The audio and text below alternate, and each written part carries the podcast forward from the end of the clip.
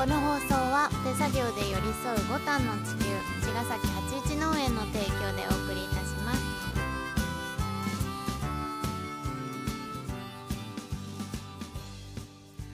皆さんこんばんは八一農園園長ゆうです。こんばんは、ファーマーアキラです。八一オーガニックラジオ、本日もよろしくお願いいたしお願います。します。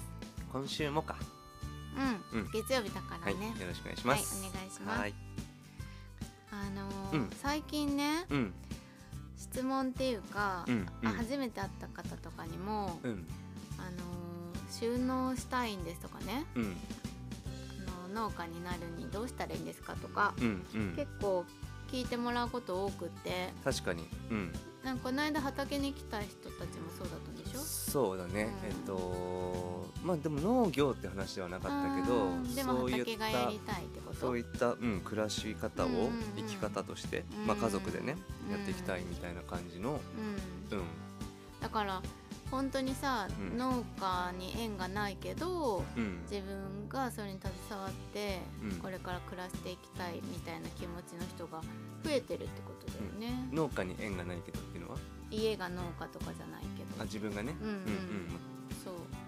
うん、まあ自分たちみたちと同じような感じで、ね、そうそう、でん私たちもさ、うん。あの家が農家でもないしさうん。そういうことに携わったこともなかったけど、うん実際今はファーマうん。ーになれたわけじゃん、うん。だからそういう自分たちがどうやってなったかとかさ、うん。そういうことのシェアって割と誰かの役には立つかもしれない、ね、そうだね。そこはなんか伝えていきたいとこでもあるね、うん、なんか収納の仕方っていうところに特化したらそれはそれで一つの道は提案できるしけど、うんうん。なんかそういった暮らしみたいなところもあるじゃん、うん。なんかその農業に限らないのかなと思っていてこのコロ,、うん。コロナのねうんこれ12年で変化したことと、うんまあ、それでもちろん農業を志すっていう人もうん。相談もらってるし、うん。実際その研修までの道をちょっと、あのガイドしてあげた人たちもいる、人もいたし、うん。で、まあ、実際にねそういうふうに歩いてるところを今もうんと見た見守ったりとかしつつ、あとは純粋に家庭菜園としてうん。飛行機を学びに来てくれる人がいたりとか、うんまあ、いろんな人がやっぱ来てくれてて。うん。やっぱその農業がしたいっていう人にはやっぱりちゃんとなんか自分が通った道とか、うん。あと感じたこととかう、ん。まあ、あの僕のなりのっていうか僕の経験ででのことだから答えではないんだけど、うん。まあ、アドバイス参考までになる部分もちょこっとはあると思うから、うん。うん。まあリアルだからね。まあリアルな部分でね、うん。この町で収納するっていう部分で言うと、うん。まあ、その例えばこれが長野でするんですけどとかもううん本当わかんないから、そういうのは そこの場でね。僕のパターンはうん。全く 当てはまらないと思うけど、うん。うん、そうそうそう。なんだけどまあ、うん。湘南界隈でねやるんであれば、うん。うんっていうとこだったらなんか少し、ちょっとヒントになるといいそうね。ね。うん。そうだね、うん。いやそういう話ちょっとしてみたらいいんじゃない？ねそうだね、まあ、10分でね。話せない話だけど、うん。うんうんまあ、シリーズ化して何ね回か。何回かでね。分けてね。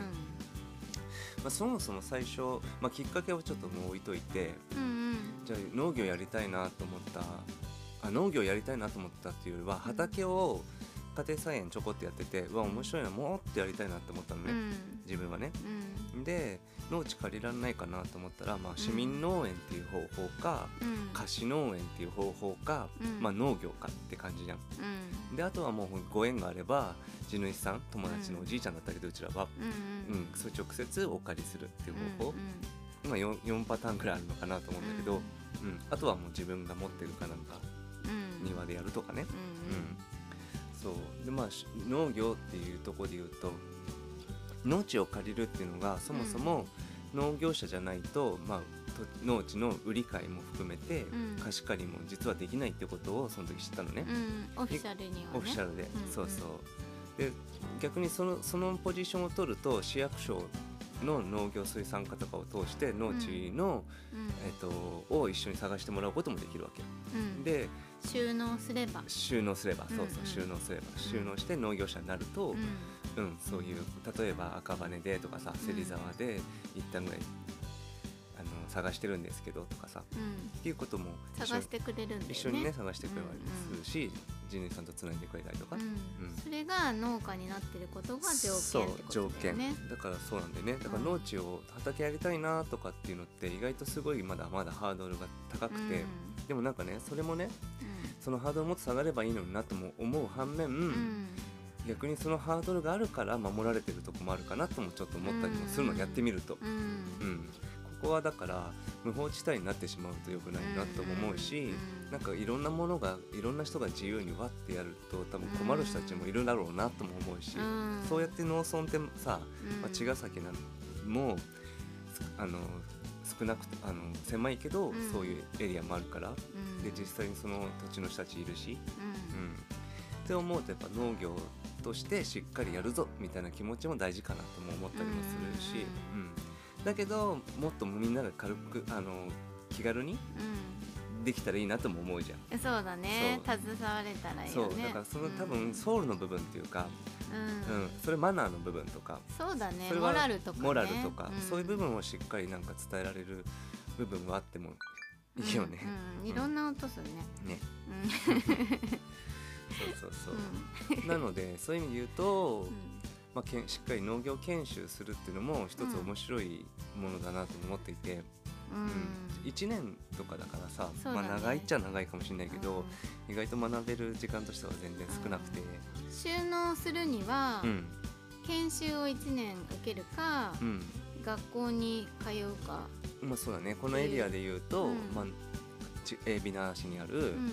農業アカデミーっていう学校に、まあ、うんそういう通って、まあ、コースが何個かあると思うんだけど、うんうん。そういった収納のコースうん。を選ぶこと、まあ、多分有料だと思うんだ。うんもちろん。うんであとはその農、えー研修農家としてうん。県から認められてる、えー、と農家さん。うんうん。ところに研修をに通うか。うん。の2パターンなのかな、基本的には。であきらうんくんは？僕は農家研修そう。に1年通ったんだけど、うん。まあ、それも農業やりたいなって思ったとしたら、その農業って多分いろいろシミュレーションした方が僕はいいなと思ってるのね。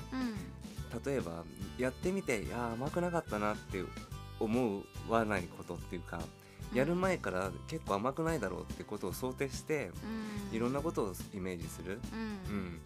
うん。うん、で実際やってみた時に乗り越えられるようなマインドはある程度スシミュレーションで得れるかなと思うとこもあるから、うん。